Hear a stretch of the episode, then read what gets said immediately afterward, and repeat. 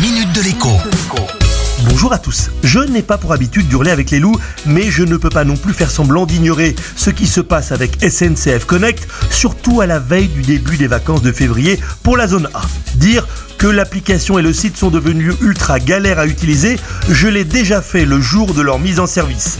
Dire aussi que les équipes techniques de la SNCF ont réalisé des progrès, des ajustements, eh bien c'est aussi une réalité. La requête Paris-Toulouse par exemple ne sort plus la rue de Paris à Toulouse, mais propose bien un billet de train entre ces deux villes. En revanche, prendre un billet et surtout trouver le meilleur tarif, là c'est toujours la galère avec SNCF Connect on a reculé de plusieurs années, que dis-je, de plusieurs décennies en arrière. Tout d'abord, bien souvent le site, l'application propose des itinéraires totalement tordus pour aller d'un point A à un point B.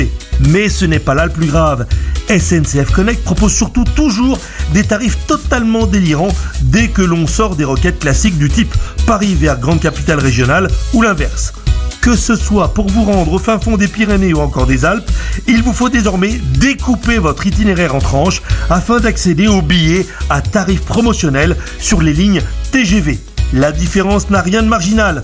On peut gagner 30, 40, 50 euros en prenant deux billets à la mano plutôt qu'un seul avec le TGV et le TER derrière. Pire, il arrive parfois que l'application Le Site ne propose pas le meilleur tarif pour le trajet en TER. Seules les bornes en gare dans la région concernée vous les vendront. Conclusion.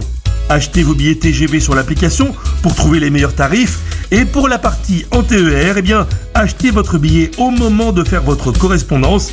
C'est moins simple, mais c'est aussi sûrement moins cher. À demain. La minute de l'écho avec Jean-Baptiste Giraud sur radioscoop.com et application mobile Radioscoop.